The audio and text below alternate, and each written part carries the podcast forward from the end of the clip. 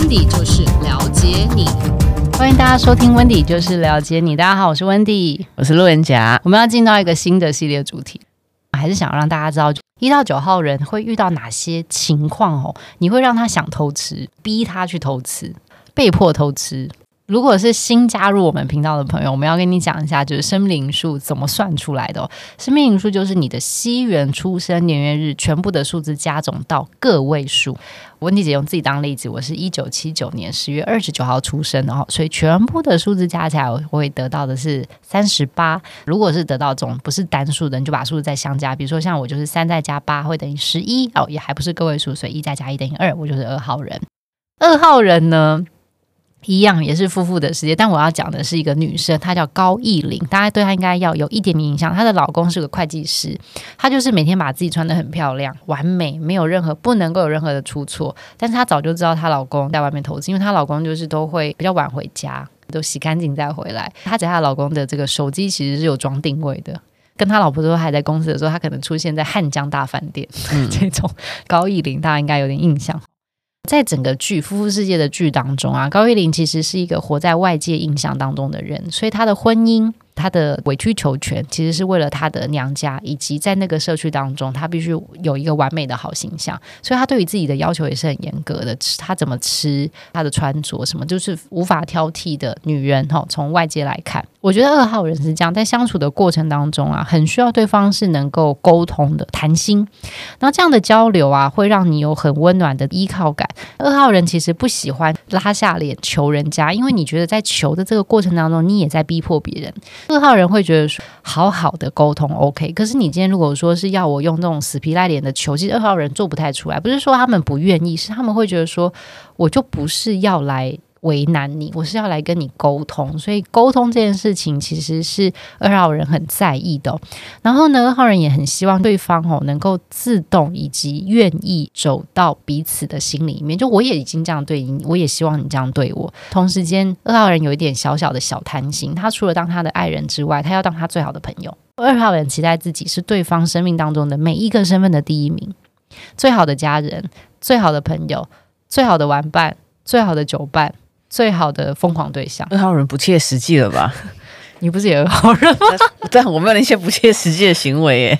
你但是你会，你有吗？我有啊，变态。哎、欸，我有啊。所以我在准备的时候，我特别特别的有感受，是因为我觉得我很清楚知道，夫妇的世界投射在高一玲身上的是，他在告诉很多的女生说，不要这么好强。你不可能当他生命当中的每一个的第一名，不可能。所以你要先有一个自己的定位，我就是当他的好朋友。因为你知道吗？好朋友基本上会一辈子。可是如果你只跟他说你要跟他在一个关系里面当中去强调，这个时候他最爱我。是这时候他最爱你哦，那时光一要移动的时候你就不是。但朋友可以一辈子。在准备的过程当中，我觉得我也自我反省了很多。所以我觉得二号人哦，你们不要这么贪心，也不要这么想要包山包海。我所谓的贪心，你不要觉得他是误会，只是你们给自己的压力太大了。你要求自己会太多事情。那所以诱发这个二号人想要有外遇的原因，是因为对方达不到他每一个都第一吗？我先把这个问题先放着，你让我继续把后面讲完。所以，当他想要当对方的这些好朋友的时候啊，就每一个的第一的时候，你就会在每一个枝微末节当中放大，你就会开始说，他倒水的时候先倒给谁？他夹菜，他先夹给谁？他开门回家的时候，第一个眼神是看我还是看小孩，还是是看妈妈？看那只狗？对，也会跟狗生气。思维末节这件事情，如果在二号人的爱情当中，你发现你开始在计较这个，是它是一个危机哦。我要特别要跟二号人说，这基本上是代表你已经失去爱的自信心，你已经疯掉了，你的内心是疯狂的，你是没有准则的，要不然你不会。连开个门进来的第一个眼神是不是对你，你都会觉得说：“哦，他不爱我了。”“Oh my god，他怎么了？他怎么了？”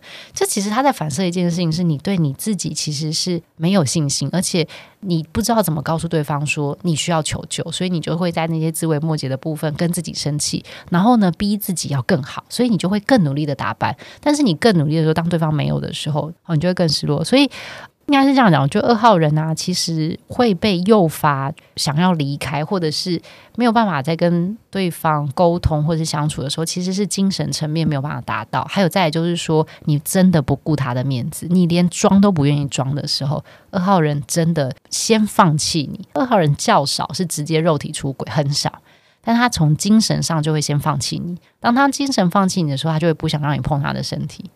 然后他是需要一点点的时间才会再去往后走。二号人是我们整个生命数一到九号人当中，一旦了有了外遇的念头，他会跟你说：“你也不用原谅我，我自己走。”我没有要你原谅，你不要来烦我，你滚，反正你就达不了我的第一名。因为他会，因为他会觉得说，我的心已经死掉了。因为在那之前，二号人会做非常非常多的努力。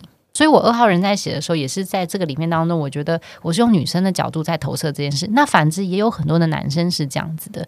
男生二号人的心碎啊，他有时候延长长一点，他其实他会不太相信爱情，因为他太痛了。二号人其实是一个非常非常细腻，而且需要被尊重。他们那个自尊心是很强的。那个尊重的意思是，你要在外面不要让别人看不起我，我关起门来回家被你看不起没关系。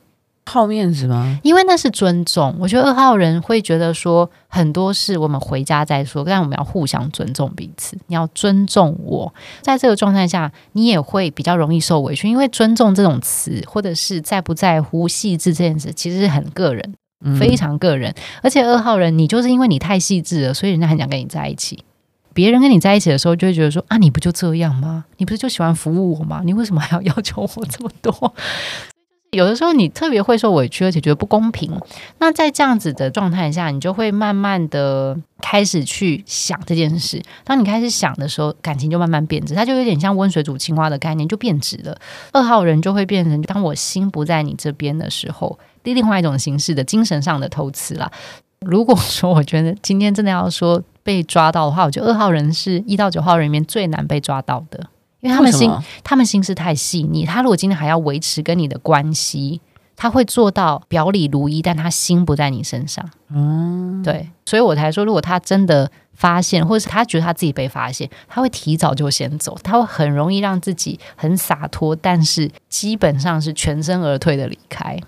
但讲到这，大家不要觉得二号人很狡诈，我要为二号人平反一下，因为我觉得二号人是前段已经付出太多，你已经让他是伤到没办法可伤的时候，他会觉得说，那我也要活下去嘛，所以他可能去图了一点精神上的快乐，可甚至可能会有一些肉体，但我觉得他有心理准备，被抓到我就摊牌，我们就走，我也不会贪恋什么，我就是走。然后他也没有要道歉这样子，嗯，道歉不在这件事情的讨论范围，因为然后他也不觉得他渣。